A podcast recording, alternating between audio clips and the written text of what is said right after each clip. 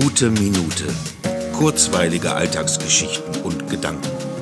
Mein Name ist Matthias Hecht und jetzt geht's auch schon los.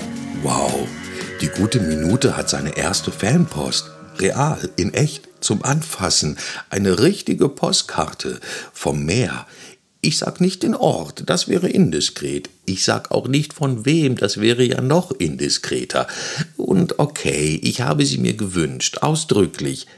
Und ja, ich kenne den Menschen, von dem sie ist. Also genau genommen ist es eine erbetene Postkarte von einer Person, die mir bekannt ist. Und sie schreibt jetzt nicht direkt als Fan oder so, aber sie erwähnt die gute Minute, das ist doch was. Und so eine Postkarte, wie lange ist das her?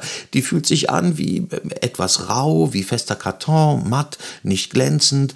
Und wenn ich mit den Fingern drüber streiche, hört es sich fast an wie das Meer, von wo sie kommt. Schön.